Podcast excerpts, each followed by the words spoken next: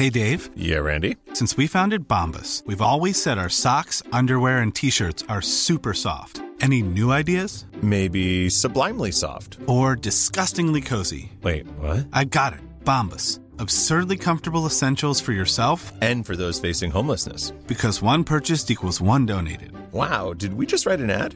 Yes. Bombas. Big comfort for everyone. Go to bombas.com slash ACAST and use code ACAST for 20% off your first purchase. Heraldo Radio, con la H que sí suena y ahora también se escucha.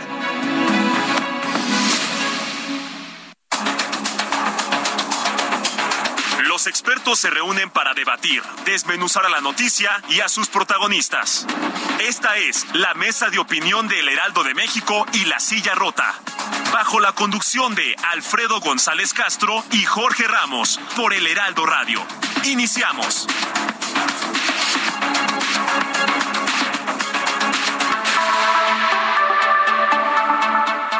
Muy buenas noches, son las 21 horas en punto de este miércoles 5 de octubre del año 2022. Buenas noches, bienvenidas, bienvenidos a esta mesa de opinión, El Heraldo de México, La Silla Rota. A nombre de Alfredo González Castro, titular de este espacio, les saluda esta noche su servidor Isaías Robles y les, recuerda, les recordamos que estamos transmitiendo totalmente en vivo desde nuestras instalaciones en la Ciudad de México a través del 98.5 de su frecuencia modulada a todo el territorio nacional y el sur de Estados Unidos gracias a la cadena nacional del Heraldo Radio. Y bueno, pues estamos aquí ya como siempre eh, eh, con la eh, grata eh, compañía de mi colega y amigo Jorge Ramos. Jorge, director editorial de La Silla Rota, ¿cómo estás? Bienvenido, muy buenas noches. ¿Qué tal, Isaías? Muy buenas noches y buenas noches al auditorio. Eh, bueno, día complicado, ¿no? Lo de Guerrero, lo de Morelos. Morelos, eh, sí, una situación bastante difícil. El- lo, lo que ocurrió en Guerrero es el, el asesinato del alcalde y de mm, incluso hay menores de edad que perecieron en esta masacre porque no puede 20 llamarse personas, ¿no? 19, 20 personas está mencionando, ¿no? no puede llamarse de otra manera y luego eh, horas después lo que está ocurriendo allá también en el asesinato de esta diputada en el estado de Morelos pues una situación muy compleja. Y bueno todo esto se da justo Jorge en el en medio de este debate que bueno aunque ayer concluyó digamos en una primera etapa en términos legislativos que Regresa a San que Lázaro. regresa a la Cámara de Diputados y posteriormente al ser una reforma constitucional tendrá que ir a los a los congresos estatales. Pero lo cierto es que ya es un hecho, ¿no? Es un hecho que ya eh, se avaló la presencia de las Fuerzas Armadas haciendo tareas de seguridad pública hasta el año 2028. Eh, pues justo, digo, eh, esta situación prevalece desde hace 16 años y es una de las principales críticas que se que se han hecho, ¿no? Decir este pues los el ejército en las calles está desde hace 16 años y la situación de violencia y la situación de inseguridad no cesan, no se alivia. Las familias pues mexicanas pues, están resintiendo justamente el flagelo de la violencia, ¿no? Tremendo, tremendo, tremendo. Y en medio de este escándalo del Guacamaya que revela documentos internos de, de la Sedena, en fin, eh, la situación muy, muy complicada, eh, auditorio. Y bueno, nosotros aquí siempre eh, abordamos estos asuntos, pero también hay otros temas que eh, son de vital importancia, eh, tienen que ver con, con temas de la salud, con temas de la ciencia, qué pasa con, con otros eh, ámbitos que quizá eh, no reverberan tanto, ¿no? Como esta situación tan dramática que relatabas, Isaías, de lo que sucedió en Guerrero y con la diputada, en fin, una situación tremenda. Pero bueno, insisto, en este espacio hemos abierto la discusión eh, a diversos temas que tienen que ver con la política científica, desde el debate abierto por María Elena Álvarez Bulla, la directora del CONACIT, en torno a lo que ella concibe, y cito entre comillas, como ciencia neoliberal, en fin, también hemos abordado eh, los legítimos reclamos de los investigadores de universidades privadas cuando se les dejan, se les dejaron de dar eh, estímulos, estímulos económicos, eh, y bueno, también cuando los científicos les quitaron parte de sus ingresos, ¿no? Durante la pandemia se les pedía para que eh, supuestamente se, se dieran, ¿no? Apoyos a, a otras eh, personas que lo necesitaban, en fin. Pero hoy, Isaías, parece que Álvarez Bulla vuelve a echar gasolina al fuego. Así es, una situación verdaderamente compleja y que como tú bien comentas, eh, Jorge, eh, eh, este asunto de la educación, la ciencia y la tecnología son, son hechos que, que quizás no observamos en estos momentos, pero las decisiones que estemos tomando en este momento van a garantizar o no el desarrollo del propio país, su, futuro, la formación de nuevas eh, generaciones. Estamos hablando de la posibilidad de que el país pueda o no ser competitivo en el futuro, pueda formar gente, pueda formar científicos, pueda formar eh, técnicos, pueda formar ingenieros en fin, este, eh, esto quizás no lo veamos de manera inmediata, pero hoy todo este tipo de decisiones van a tener repercusiones en el desarrollo mismo del país y por ello pues estamos dando la bienvenida para hablar justamente de estos temas a la doctora María de la Luz Jimena de Teresa de Oteiza del Instituto de Matemáticas de la Universidad Nacional Autónoma de México. Doctora, ¿qué tal? Bienvenida, muy buenas noches. Muy buenas noches, ¿cómo están todos ustedes? Muchas gracias, le agradecemos el que esté con nosotros esta noche y también damos la bienvenida al doctor David René Romero Camarena, presidente de la Sociedad Mexicana de Bioquímica. Doctor Romero, ¿qué tal? Bienvenido, muy buenas noches. Buenas noches, un placer contar con ustedes. Muchas gracias. Muchísimas gracias. Y bueno, pues damos comienzo. En 1984 eh, se creó el Sistema Nacional de Investigadores para dar eh, salarios competitivos a nivel internacional y evitar la fuga de cerebros, premiando eh, la calidad y la productividad, ¿no? Al no poder otorgarse, digamos, aumentos generalizados en salarios en las universidades, hoy en muchos casos los estímulos de dicho sistema representan pues más del 30 ciento del salario de los investigadores que producen conocimiento científico, que aportan a la tecnología. Y bueno, ahora se está implementando un nuevo modelo que está causando molestia entre la comunidad científica. Y quisiera preguntarle a la doctora María de la Luz eh, Jimena de Teresa de Oteiza, que ella ha estado con nosotros. Ella es investigadora del Instituto de Matemáticas de la UNAM. Quisiera preguntarle, doctora, ¿cómo era y qué es lo que se está planteando hoy en este tema? Bueno, pues han cambiado muchas de las reglas, cambiaron el reglamento. El nuevo reglamento, pues bueno, ha sido muy criticado por eh, gran parte de los investigadores que forman parte del Sistema Nacional de Investigadores. Y una, uno de los puntos más polémicos es que eh, se, se pone en el reglamento que tiene que entregarse eh, las evaluaciones de nuestros colegas con un orden de prelación. Eso pues en sí no quiere decir nada mientras no haya un reglamento que explique para qué es ese orden de prelación y, cómo se va a implementar. El asunto es que pues están eh, pidiendo desde el Sistema Nacional de Investigadores que se entregue un orden de prelación en tres tercios o sea, que en cada categoría del Sistema Nacional de Investigadores son, bueno, son varias categorías, pero las que se están ahorita evaluando son candidato investigador, nivel 1, nivel 2 y nivel 3, y quieren que cada una de estas se eh, divida en tres partes iguales, lo cual pues es muy complicado, porque además no hay... Eh, unos criterios que permitan decir si se va a dividir porque eh, las mujeres van a ser todas A o los eh, que hacen geofísica van a ser todos A. O sea, no hay un criterio para hacerlo, ¿no? Y, y bueno, pues eso ha causado mucho malestar en la comunidad. Así es, muchas gracias, eh, doctora. E, esto tenemos entendido tiene que ver con las reformas que se hicieron el artículo 12 del, del reglamento y, y, bueno, también al parecer algunos científicos dejarán de recibir estímulos económicos con criterios que pueden ser, eh, de hecho, arbitrarios. Doctor David eh, René Romero Camarena, presidente de la Sociedad Mexicana de Bioquímica, ¿qué opina al respecto? Pues bueno, es cierto lo que mencionaba Luz y también lo que mencionabas tú. Vamos en el quinto cambio de reglamento en el transcurso de tres años, tres años y medio.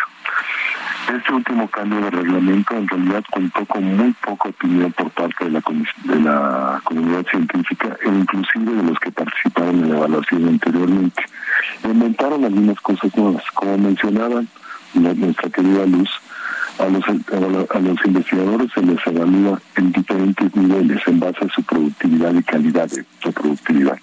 Eso es normal, eso, eso no es nuevo, eso es lo que ha existido siempre. La invención reciente y que ha causado profundo descontento es la pretensión de hacer una priorización dentro de cada uno de sus escalones. Ponerlos en niveles A, B o C, donde, vamos a decirlo con toda claridad, un nivel A podría garantizar que le toca tanto la distinción como el estímulo económico. Un nivel B lo hace dudoso. Un nivel C lo haría imposible. El problema es que no existe ningún criterio como para definir cómo se va a poner A, B o C. Y ante cualquier pregunta que se hace a las autoridades de CONACYT, ellos mismos no tienen un criterio claro. Se lo regresan a las comisiones como para que definan un, nivel de población que va a tener una consecuencia muy importante sobre el estímulo que recibirán nuestros colegas. Eso nos, nos parece a muchos completamente improcedente lo que hace es volver una comisión de evaluación académica, lo vuelve una comisión de evaluación administrativa, al decidir si le toca o no el estímulo a una persona. Yo creo que es profundamente errado y que las autoridades de CONACYT deberían de echar marcha atrás en algo que primero no fue consensado con la comunidad académica, segundo carece de normas claras, tercero es una parche a un problema presupuestal que el CONACYT debería atender de otra manera distinta. Claro, ahora eh, hay que decirlo, eh, eh, siempre se habían atendido a, criterios estrictamente académicos para tomar esas decisiones. Y la verdad, doctora María de la Luz Jimena, lo voy a preguntar de manera directa, porque incluso varios académicos me lo han hecho saber así. Álvarez Buya está buscando beneficiar a quienes son afines a lo que eh, se, denomina, se autodenomina como la 4T y castigar quitando apoyos económicos a quienes no comulgan con, con la con la 4T. ¿Esto es así? Ay, bueno, yo no lo sé, yo sus intenciones no, no las puedo saber porque al no haber un criterio y un reglamento para este orden de prelación, pues ni siquiera se sabe para qué se quiere hacer esto, ¿no? No hay ninguna claridad. Ojalá hubiera claridad en cualquier sentido, es decir, eh, si nosotros supiéramos que se quiere hacer la prelación para la gente que estudia no sé, la ciencia de eh, las culturas tradicionales, pues bueno, sabemos que es para eso, pero no hay eso, es se decidió que tiene que haber una prelación y no existe una forma eh, establecida de cómo debe de ser, no se ha reglamentado, no se ha dicho para qué, cuál es el objetivo de esa prelación. A mí me suena una ocurrencia que se les pareció la forma de eh, a lo mejor resolver un problema económico. O, no, lo sé, yo no, yo no, yo no sé por qué eh, tuvieron esa idea. Realmente me parece muy oscura. Así es, doctora. Eh, muchas gracias. Eh, bueno, por, lo que ustedes nos están explicando, al parecer primero se hace el reconocimiento a los científicos en las distintas áreas.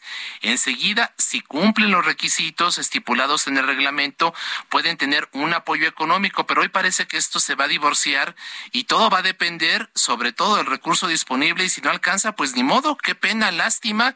La pregunta entonces es de qué se trata, de continuar con el castigo a la ciencia a través de... Eh, eliminar presupuestos, de otorgar este tipo de estímulos, doctor Romero Camarena. ¿Qué opina usted?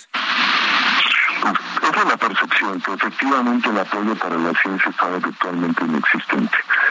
Si hay un problema presupuestal, y si hay que ser claro al respecto, si hay un presupuesto que tiene el Sistema Nacional de Investigadores, el cual hacia finales de 2018 tenía un déficit de aproximadamente 300 millones de pesos o gruesamente el 12% del presupuesto del EGE. En el transcurso de los últimos años, ese déficit ha ido creciendo. El déficit del año pasado era cercano al 30%. Curiosamente, para 2022 se autoriza un incremento presupuestal en el CONACYT de justamente el 30%. Uno pensaría que las cosas van a estar relativamente estables y con eso ya no, ya no vamos a estar deficitarios. Y de hecho, en este año el CONACYT tuvo una una, una ampliación presupuestal para atender el sistema nacional de investigadores, la más pequeña en los últimos 3, 4 años. Eso es bueno y hace todavía más incomprensible el por qué hacer una prelación. Si el problema económico está prácticamente por solventarse, ¿por qué hacer una prelación en este momento? Creo que había diferentes alternativas. En primer lugar, hay que solicitar un presupuesto un poco más real, una tarea que le corresponde a las autoridades de Conacit y que ha sido notoriamente recalcitrante a pedir el presupuesto que debería de tener la ciencia. Esa sería una de las maneras. La otra de las maneras sería anunciar el número de plazas disponibles. Eso causaría un gran revuelo, disponibles de acuerdo a los recursos. Eso causaría un gran revuelo, pero por lo menos habría una disciplina presupuestal y las autoridades de CONACYT asumirían su propia responsabilidad. Una tercera manera es que se ajusten los montos de los estímulos en base al presupuesto disponible, que todo les toque parejo. En institución a eso, CONACYT opta por aventarnos la responsabilidad de hacer la prelación a los académicos. No da ninguna indicación de cómo, cómo debe ser, tampoco da el tiempo como para que las comisiones se pusieran de acuerdo. Aún en caso de que estuvieran de acuerdo en hacer ese, ese mecanismo, y genera un problema de magnitud mayúscula. Supongamos por un momento de que la prelación continuase tendríamos probablemente el mismo departamento, en la, misma institución, investigadores e investigadoras con merecimientos equivalentes, en los cuales por el azar de la prelación les tocó o no les tocó el estímulo económico. Eso no debe de ocurrir. Pero las autoridades de Conocit parece que le estuviéramos hablando en chino y no parecen entender el problema que, que van a generar. Y eso lo tenemos inminente ya. Es una, es una cosa tremenda y lo que usted dice simplemente, doctor, me recuerda, eh, no es allá lo que han hecho en, en, Morena, ¿no? Que la designación, por ejemplo, de candidaturas se hace por medio de una tómbola. Sí, eh, y bueno. O eh, encuestas que muy, muy raras, ¿no? O sea, que nadie conoce ni metodologías ni las empresas y este y se miden criterios muy extraños, ¿no? Desde que si son aceptados, que si cómo los ve la gente, que si se visten bonito, en fin, ¿no? Así es, el problema es que aquí estamos tratando de ciencia, ¿no? Y fíjense, hay un, hay un oficio eh, de fechado, fechado el, el 3 de octubre que, firma la doctora Lisa Elena Aceves eh, López. Ella es de la Dirección de Vocaciones Científicas del ESNI y ella eh, en este oficio les hace saber, dice a las comisiones dictaminadoras, que bueno, pues ya, ya nos han explicado tanto la doctora como el doctor, que es ya es una decisión tomada, ¿no? Que a partir de las, dice, de las distintas discusiones que se han sucedido. Pero hay algo, doctora, que a mí me llama la atención del oficio, porque dice que, eh, dice, se acordó que el estado de la prelación se organizará asignando las categorías A, B y C, y dicha prelación deberá realizarse por nivel y se podrá establecer con los parámetros definidos por las presidencias de cada área de conocimiento. Es decir, le están dejando eh, la bronca a las, eh, a las distintas comisiones. Y luego algo que es lo que me, llama la atención. Dice, además de observar los criterios específicos, la prelación atiende el objetivo de cerrar las brechas de género regionales e institucionales al interior del Sistema Nacional de Investigadores. ¿Está usted de acuerdo con esto, doctora María de la Luz Jimena de Teresa? No, pues si no hay criterios establecidos no puede funcionar para eso, no, no es un acto de magia. El decir prelación, entonces ya va a favorecer a las mujeres, pues no porque no dice eso en ningún lado, no hay ningún reglamento que lo diga. Y además es, muy delicado porque no es cierto que haya una presidencia por área, hay una presidencia por comisión y hay muchas comisiones de la misma área. Entonces, bueno, pues puede ser que por azares del destino, eh, tres investigadores de primerísimo nivel queden en una misma eh, comisión y otros tres no tan buenos de la misma área queden en otra comisión. A los no tan buenos se le puede dar la prelación A porque pues son los mejores de esa comisión, ¿me explico? Y a los tres buenísimos, pues alguno de ellos puede terminar siendo B o C porque está compitiendo contra otros buenísimos. Entonces, pues ni siquiera hay una equidad dentro de... Eh, cómo se está haciendo esta prelación, ni siquiera es global en términos de la convocatoria y el área del conocimiento. Así es. ¿No? O sea, es por subcomisiones, o sea, por cada comisión que son dentro del, del, del, área del conocimiento, pues hay muchas, porque son muchos expedientes que hay que, que estudiar. Claro. Entonces, pues no puede, no, no puede funcionar así. O sea, se puede hacer con la mejor intención. Vamos a cerrar la brecha de género, de acuerdo. Pero no se puede hacer de esa manera. Claro. Si se hace un reglamento bien estudiado, a lo mejor se puede conseguir algo de ese estilo. Así es. Es la técnica tómbola, ¿no? Así es. Estamos a, a cinco minutos de concluir eh, este primer segmento de, del programa y quisiéramos aprovechar este, este tiempo eh, para escuchar eh, conclusiones, pero sobre todo lo que sigue, qué viene, qué van a hacer. El doctor eh, David René Romero hablaba hace unos minutos de que eh, esto va a generar un problema ya, inminente. ¿Qué es lo que van a hacer, doctor? ¿Van a organizarse? ¿Saldrán a las calles? Eh, ¿Cuál es la, idea de cómo poder ustedes hacer frente a esta decisión que, como nos acaba de leer Jorge en ese oficio, pues ya está prácticamente tomada, ¿no? En primer lugar, la protesta pública y la expresión de la inconformidad es algo que debemos hacer. La Academia Mexicana la Academia de Ciencias de Morelos ya entregó un documento pidiendo la suspensión del proceso debido a las ambigüedades que tiene el propio reglamento y las incertidumbres que tiene este tipo de medidas. Eso ya es una protesta que se le entregó formalmente a la dirección del CONACYT de la cual estamos esperando respuesta sin tenerla todavía. La protesta pública siempre va a ser una de las alternativas y yo creo que va a ir en proporción directa a la injusticia que perciba nuestra propia comunidad. Protesta pública y muy probablemente presentación de amparos, porque ante la falta de criterios específicos como para definir quién va a tener o no un estímulo, eso eso va a ser una, alternativa muy viable. Presentar un amparo probablemente hasta ganarle con así debido a la inexistencia de criterios claros. Creo que estamos frente a una situación muy grave en la cual debiera de atender la dirección de los pero desde luego la dirección del CONACYT también, que es de quien depende la, la dirección del SNI. Es muy importante poder avanzar en esa dirección. Así es. Gracias, doctor. Gracias, doctor eh, David René Romero eh, Camarena. Y bueno, preguntarle a la doctora eh, María de la Luz Jimena de Teresa de Oteiza, pues, ¿qué hacer? la verdad es que creo que nunca hemos visto protestas en las calles, ¿no? De científicos, pero cada vez ocurren más cosas, más cosas, más cosas. ¿Veríamos científicos en, en, en las calles este, protestando?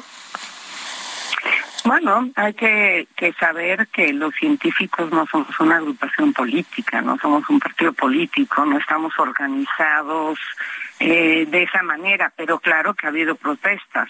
Con los nombramientos en la dirección del CIDE, por ejemplo, pues sí que hubo protestas bastante concurridas. Con la extinción de los fideicomisos, pues también, de los fideicomisos de ciencia. Es decir, eh, los, los eh, académicos, los investigadores, pues no estamos agrupados políticamente, habrá algunos que sí, otros que no, pero no como gremio, no tenemos un sindicato que nos eh, represente. Sin embargo, bueno, pues somos gente eh, consciente y que entiende lo que está sucediendo y pues sí, en determinado momento pues eh, protestaremos supongo. Así es, claro. Ahora, hay mucha gente con miedo también con miedo a eh, inconformarse, a decir eh, no estoy de acuerdo en esto. Y a que le suspendan de plano, ¿no? Los apoyos o, de, o que le cancelen sí. la plaza o no sé, ¿no? Exacto, hay miedo, también hay miedo.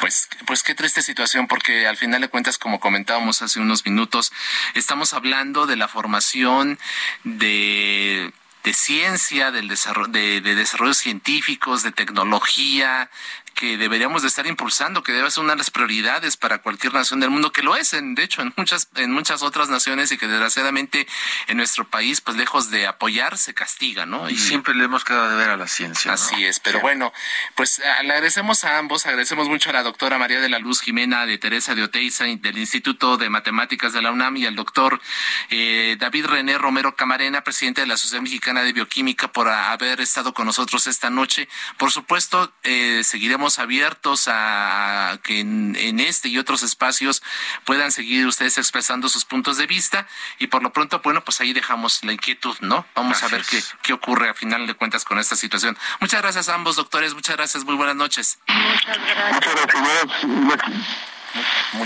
Bueno, Jorge, pues, pues, ahí está, ahí ah, está el tema. el tema y para no perderlo de vista, pues le seguiremos poniendo la lupa y pues vamos a un corte. Hacemos una pequeña pausa, no le cambie, volvemos, seguimos todavía con mucho más aquí en la Mesa de Opinión, el Halo de México, La Silla Rota.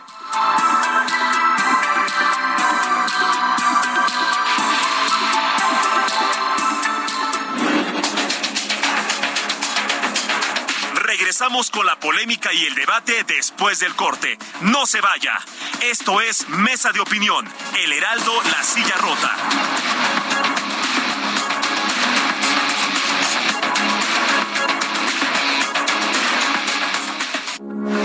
Heraldo Radio, con la H que sí suena y ahora también se escucha.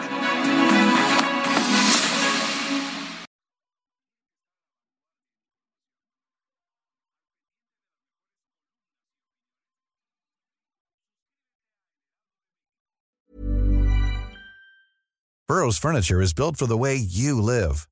From ensuring easy assembly and disassembly to honoring highly requested new colors for their award-winning seating, they always have their customers in mind. Their modular seating is made out of durable materials to last and grow with you. And with Burrow, you always get fast, free shipping. Get up to 60% off during Burrow's Memorial Day sale at burrow.com slash ACAST. That's burrow.com slash ACAST. burrow.com slash ACAST.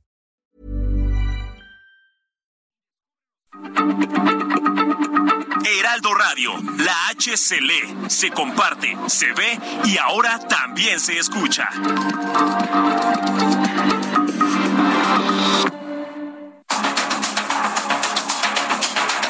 El Heraldo, la silla rota, mesa de opinión. La polémica y el debate continúan.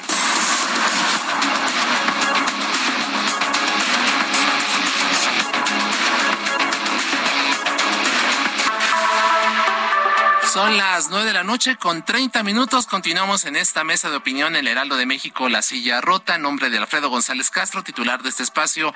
Les saluda esta noche su servidor y amigo Isaías Robles, con la grata e inteligente compañía de mi colega y amigo Jorge Ramos. Jorge, pues durante la primera mitad de este espacio eh, hablamos de un tema fundamental, que es el asunto de eh, la ciencia y la tecnología y de cómo pues un nuevo, un nuevo castigo, un nuevo castigo, pues sí, ¿no? Que se está imponiendo desde el CONACID a, a, los investigadores a través de un mecanismo muy extraño que nadie conoce, que no es transparente, para la asignación justamente de los estímulos que se les otorgan de manera, que se les otorgaban de manera cotidiana, ¿no? Así es, que bueno, pues recordando el, origen de, ello, eh, de los años 80, pues el, realmente lo que se hizo desde aquel momento era evitar la fuga de cerebros, ¿no? Porque había crisis económica, eh, los salarios eh, de los académicos, de los investigadores eran, eran muy bajos y muchos estaban eh, pues yéndose a otros países donde evidentemente les estaban pagando mejor y se creó ese mecanismo que mira con algunas cuestiones mejorables, mejorables en fin pero de algo servía. Sin embargo bueno pues ahora en este nuevo gobierno pues las cosas están muy complicadas y ya escuchamos a los investigadores dos cosas. Una están pensando en los amparos, ¿no? En este tema específico.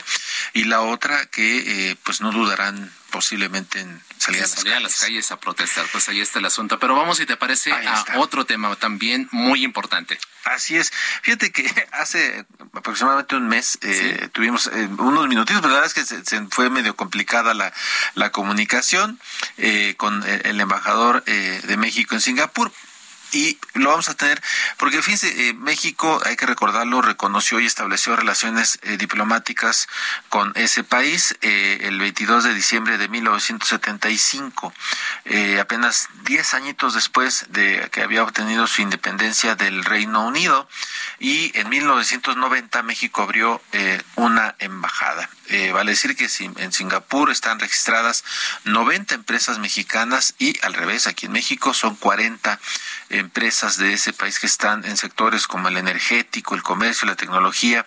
Y recordábamos ¿no? que una de las eh, principales, una de las más importantes eh, objetivos que tienen aquí los em, empresarios de Singapur está en el corredor interoceánico del istmo de Tehuantepec, uno de los proyectos estrella del presidente Andrés Manuel López este es el contexto. Así es, eh, Jorge, y como ya comentabas, está en la línea telefónica el embajador de México en Singapur, Agustín García López Loaesa. Señor embajador, ¿qué tal? Bienvenido. Muy buenas noches. ¿Qué hora es por allá? ¿Qué tal? ¿Cómo estás? Bien, muchas gracias. Aquí con muchas ganas de poder platicar con ustedes. ¿En, qué horario tiene usted en estos momentos? Aquí son las nueve de la noche con 33 minutos. ¿Qué hora tienen ustedes allá en Singapur? Son 13 horas. 13 horas de diferencia. las mediodía. del día siguiente. Estamos en el futuro. Así es. Oiga, ¿y, cómo nos ve? ¿Qué pasa? Pero platíquenos cómo se ve el futuro, cómo ven el futuro desde allá, cómo ven a México. Estamos viendo. Primeramente, muchas gracias, Elías, y quiero también este, felicitar a Jorge este, que recibió la semana pasada la medalla del mérito periodístico por parte del Congreso de la Ciudad de México. Pues, pues este, me da mucho gusto hablar con ustedes dos. Y, aquí estamos también contentos porque se coronó, como tú sabes, este, con el con el Grand Prix el domingo, que nada menos que Checo Pérez llegó este, por sorpresa maravillosa para todos. En primer lugar, en una carrera muy emocionante. Estábamos todos enlodados y con una lluvia tremenda y viendo cómo este rebasó al principio a Leclerc y pues se quedó en el, liderazgo. Las últimas vueltas fueron este, cardíacas, pero logró logró mantenerse y también al final había la, cuestión que sería penalti o no. De todas maneras, se penalti era cinco segundos, él, ganó por siete segundos y al final pues, se confirmó que fue el triunfador este, en esta ciudad de Estado. A mí me da gusto porque yo también fui embajador de México ante Mónaco eh, y Francia, y ahora, y embajador de México ante Singapur, y resulta que Checo ha ganado en primer lugar las dos ciudades de Estado.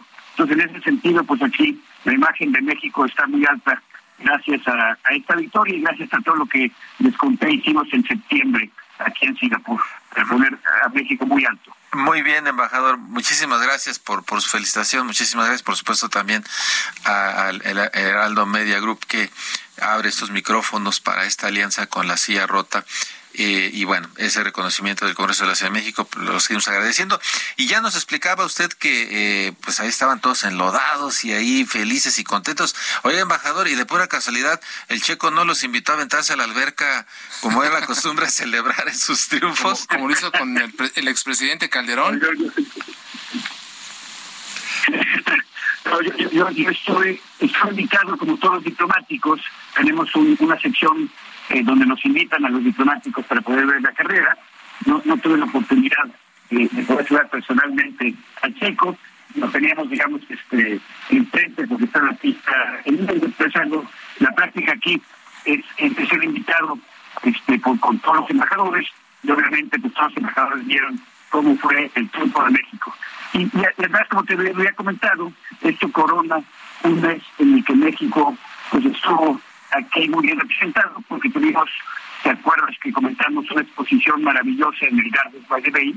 Que es este domo enorme, donde pudimos poner pues nada menos que la pirámide de, de Chichen Itza, la cabeza azteca, el Chacmol, la, la, la, cabeza de, de Quetzalcóatl de Teotihuacán, y todo lo, eso lo hicimos con unas ampliaciones 3D que logramos y que se llenó pues este con orquídeas de aquí y con maíces chiles y aguacates de México. Y, además, como, como te hemos comunicado también, y por eso esta llamada tan, tan, amable de ustedes, pudimos hacer algo que ya llevamos tres años trabajando, que es justamente por el interés tanto de México como de Singapur, de, de poder ser las puertas en Asia y en América, de hacer, de crear eh, una Cámara de Comercio México-Singapur. Y es por ello eh, que te, comentaba que hemos estado muy, muy presentes este, ahora en Singapur. Así es, señor embajador Agustín García López Loaiza, ya que habló justamente de el intercambio comercial, ¿a cuánto asciende actualmente eh, este este intercambio entre las dos naciones? Este asciende a 7.600 millones de dólares singapurenses en 2021 y lo, lo que tenemos que es, que es interesante es que obviamente eh, el, comercio que tenemos nosotros es superavitario para México. De hecho, es el único eh, eh superavitario. Tenemos un, comercio importante, pero deficitario, como, como sabemos, con Japón, con China, con Vietnam, con Malasia, con Taiwán.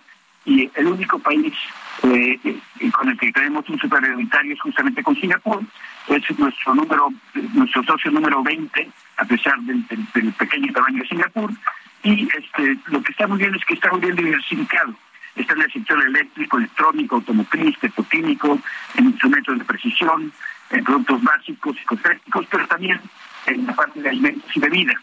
Cada vez, este, fíjate que es muy, muy impresionante saber que es el décimo comprador de tequila de, agave de México.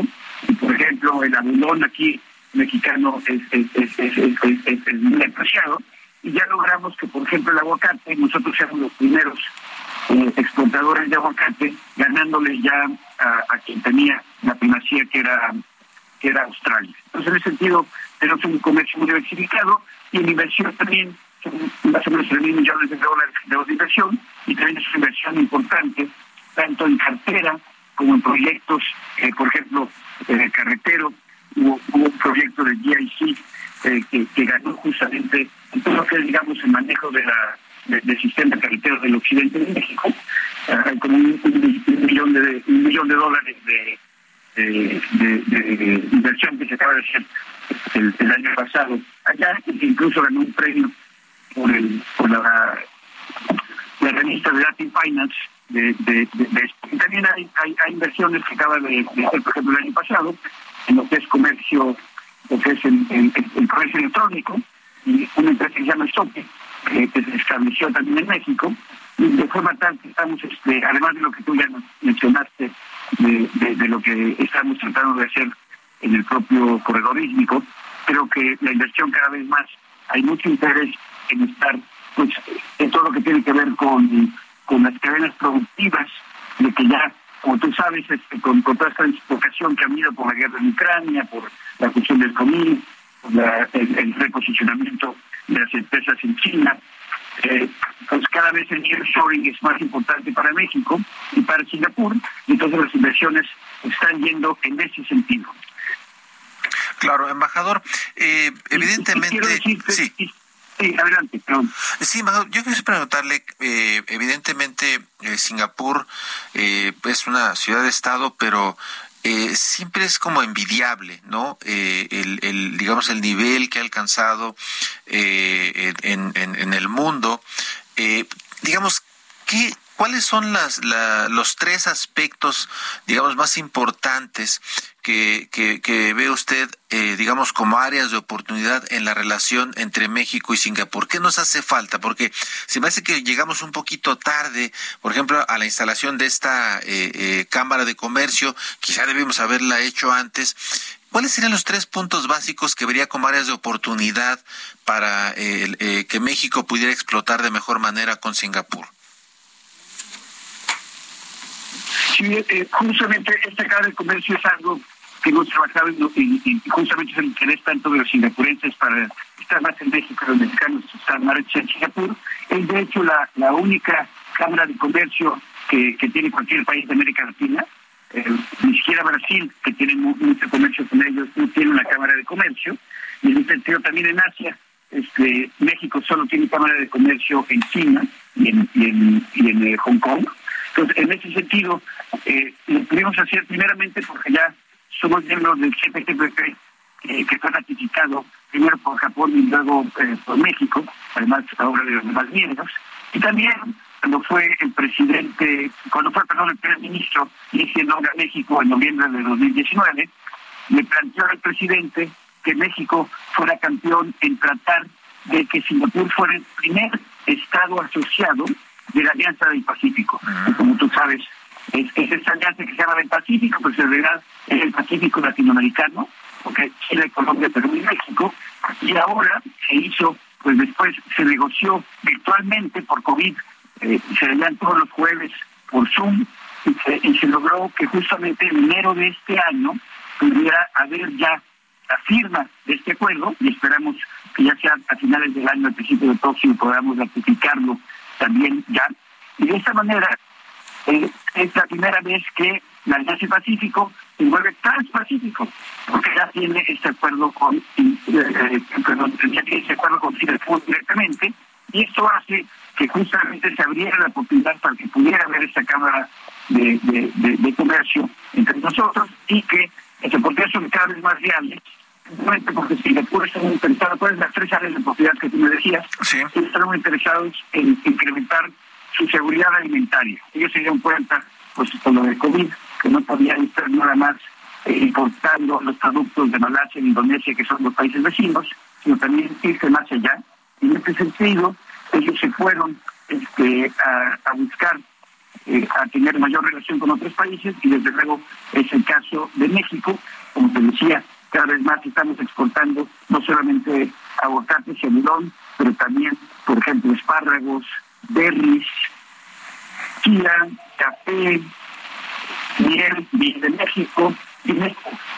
Eh, pescado, pescado congelado y carne. Fíjate que antes no teníamos y, ya tenemos ya por parte de tanto de la sanidad en México como en Singapur permiso para poder exportar tanto carne de puerco como, carne de res. Y en la carne de res también algo así como el kosher, aquí se llama el, proceso halal, ya se están certificando algunos rastros mexicanos para poder hacer proceso halal, porque hay poblaciones musulmanas tanto aquí en Singapur como en Indonesia y Malasia, pues justamente pueden empezar a comprar ya carne mexicana y por eso también es esta posibilidad.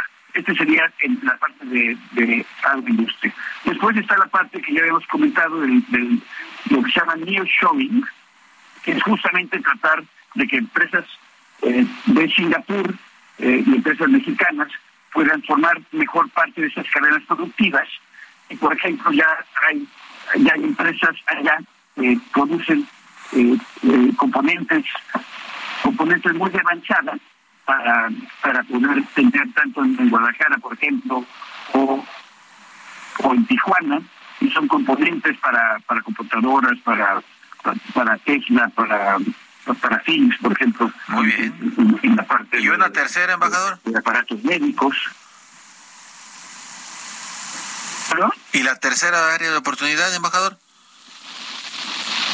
Ah, entonces, este, en esta segunda, nada más rápidamente, decirte que justamente ahorita tenemos a, a las empresas ESPETA, que son las empresas que son de la Asociación de Tecnología de Precisión e Ingeniería de Precisión.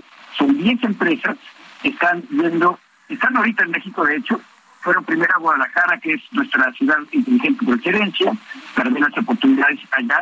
Fueron también a León, porque como tú sabes, eh, en León se está, se está ahorita dando lo que es la Hanover Messe, es, decir, industria de transformación México, nada más está en Hannover, y las únicas otras ciudades donde están es justamente en León, en México y aquí en Singapur.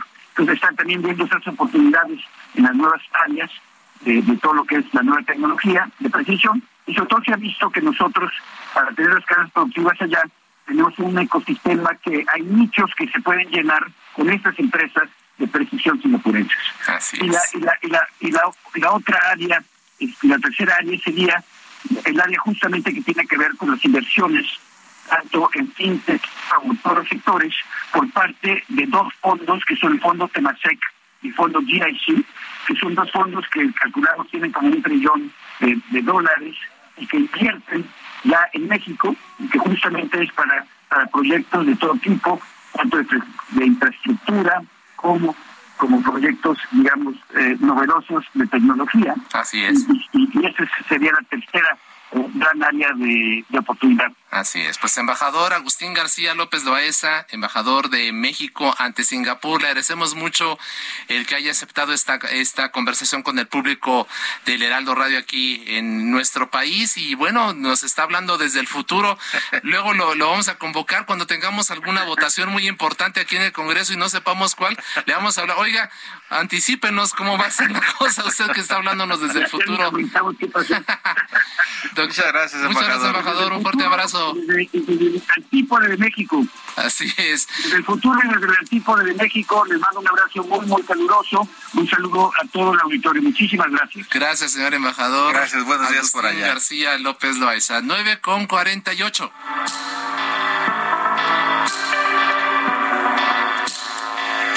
Bueno, pues es, eh, continuamos aquí ya en la recta final, pero eh, vamos a platicar. Eh, buenas noches, Hugo Moreno. Hugo Moreno, como ustedes saben, es consultor, experto en temas de redes sociales. ¿Cómo estás, Hugo? Buenas noches. Hugo, Hugo, ¿estás ahí? Hugo Moreno, en unos minutos más lo, lo vamos ¿Cómo a... estás, Jorge? Buenas noches. Isaías. Hola, ¿cómo estás, ¿Cómo? Bienvenido, buenas noches. Oye, pues eh, ya has estado con nosotros varias veces, este, y mira, en Economía del Tiempo, eh, preguntarte eh, cómo están, particularmente las corcholatas, ¿no? Este, cómo está la- la- la- el, el tema de las corcholatas en redes sociales. Hugo, danos un resumen, ¿qué están haciendo? Están muy moviditos, ¿no? Sí, básicamente, eh, pues están haciendo su esfuerzo para lograr contactar, conectar con la, con la juventud y este y tratar de viralizar contenidos más amables, digamos, de lo de lo que hacen los políticos normalmente, ¿no? Y ahí tenemos, por ejemplo, que eh, al final del día, pues este Marcelo Ebrard es ahora ya el rey del TikTok. Eh, en un mes eh, logró, eh, digamos, conseguir más de cuatro millones de, de likes, de me gusta para eh, con sus videos y con lo que A ha ver, estado haciendo. pueden en sonar redes. muchitos, pero si, si, si lo pudiéramos comparar con, no sé, alguna estrella este, del espectáculo, que me digas, pues mira, allá andan esos niveles. No, pues sí. No, ya, eh, yéndonos a, a- a los espectáculos, pues sí, es muy poco, pero en política yo diría que es mucho.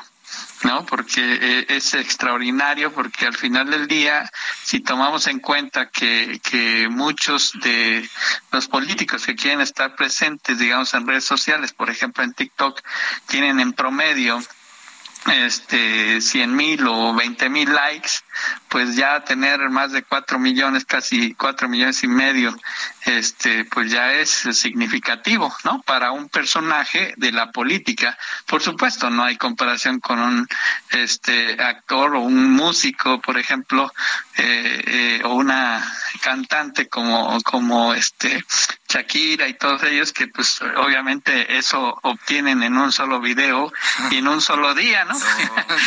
No los quieras humillar, ya ves Oye, cómo eres. Oye, Hugo, ¿y, y cómo le va a las otras dos corcholatas? Bueno, a las otras tres.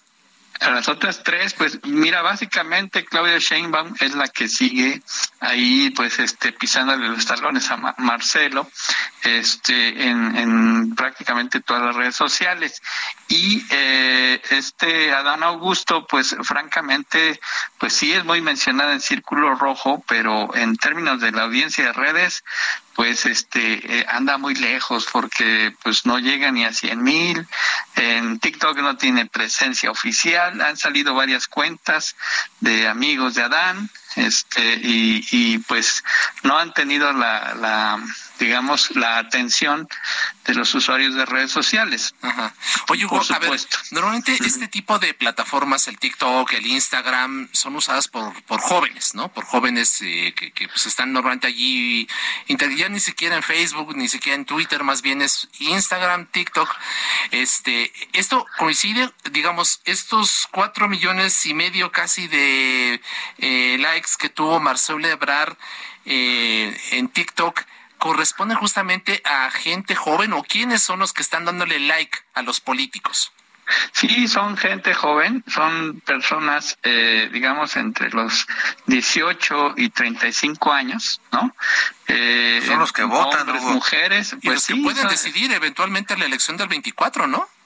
Exactamente. Entonces, eh, digamos que está claro que ya, eh, pues los asesores, los propios este, aspirantes, ya tienen como muy clarito algunos por dónde se van a ir para llegar o llamar la atención de la población. Entonces, eh, pues ahí hay una, una, un esfuerzo, pues, estratégico que están haciendo para que personajes, digamos, de más de 50 años, por irnos así despacito, ¿no? Estén llamando la atención con el estilo, digamos, informal de los jóvenes, ¿no? Que ahora tienen otros, otro humor, otras características y al parecer, pues eh, eh, Marcelo y Claudia son los que están conectando fuerte. Oye, mientras que Adán, pues no, no, aparece. Oye, y, y si son es orgánico este este asunto, o sea, sí, sí son likes de adeveras o hay o hay bots o qué. A ver, platícanos un poco de eso muy brevemente porque ya estamos casi concluyendo. Pues básicamente yo creo que es eh, una combinación, pero la mayor parte que se observa así son orgánicos, porque porque eh, sí se observa, digamos, un crecimiento importante en la presencia que tienen en otras redes sociales. Aquí, por ejemplo, ¿cómo podemos verlo? Si TikTok, eh, un video de TikTok lo podemos ver en Instagram, en Twitter, en Facebook o en algún otro lado con gente normal, etcétera, eso es un indicador de que sí está siendo orgánico porque se está compartiendo por, por usuarios comunes y corrientes. Muy bien, pues muy bien, Hugo. Pues mira, eh, de verdad vamos a seguir este consultándote para esos temas. Yo veo a Arturo Saldívar, el presidente de la Corte, también bien metido en TikTok, pero bueno. Gracias. Sí, ya, ya todo el mundo le está entrando, ¿eh? Ahí no, Hasta yo, imagínate. imagínate nada más. Gracias, Moreno, consultor y experto en tema de redes sociales. Gracias por estar con nosotros. Gracias a quienes han hecho posible este esfuerzo. Ángel Arellano en la producción, Emanuel Bárcenas en los controles técnicos y eh, Gustavo Martínez en la ingeniería. Los esperamos el próximo miércoles a las nueve de la noche. Y bueno, hacemos un anuncio importante. A partir de la próxima semana, la mesa de opinión, tanto de A Fuego Lento como la silla rota serán los miércoles y una semana estaremos con uno de los espacios y la siguiente con el, otro. Así que, Jorge, estaremos aquí, por supuesto, tratando de darle a todo el auditorio información importante y análisis de los temas más relevantes. Y no se los olvide ser felices. Nos escuchamos. Muy buenas noches. La polémica por hoy ha terminado. Le esperamos el próximo miércoles para que junto con los expertos analicemos la noticia y a sus protagonistas en la mesa de opinión El Heraldo de México y La Silla Rota.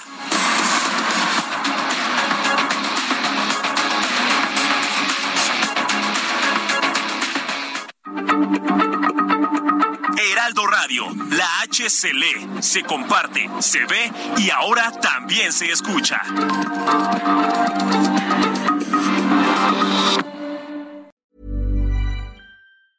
Hey, it's Danny Pellegrino from Everything Iconic.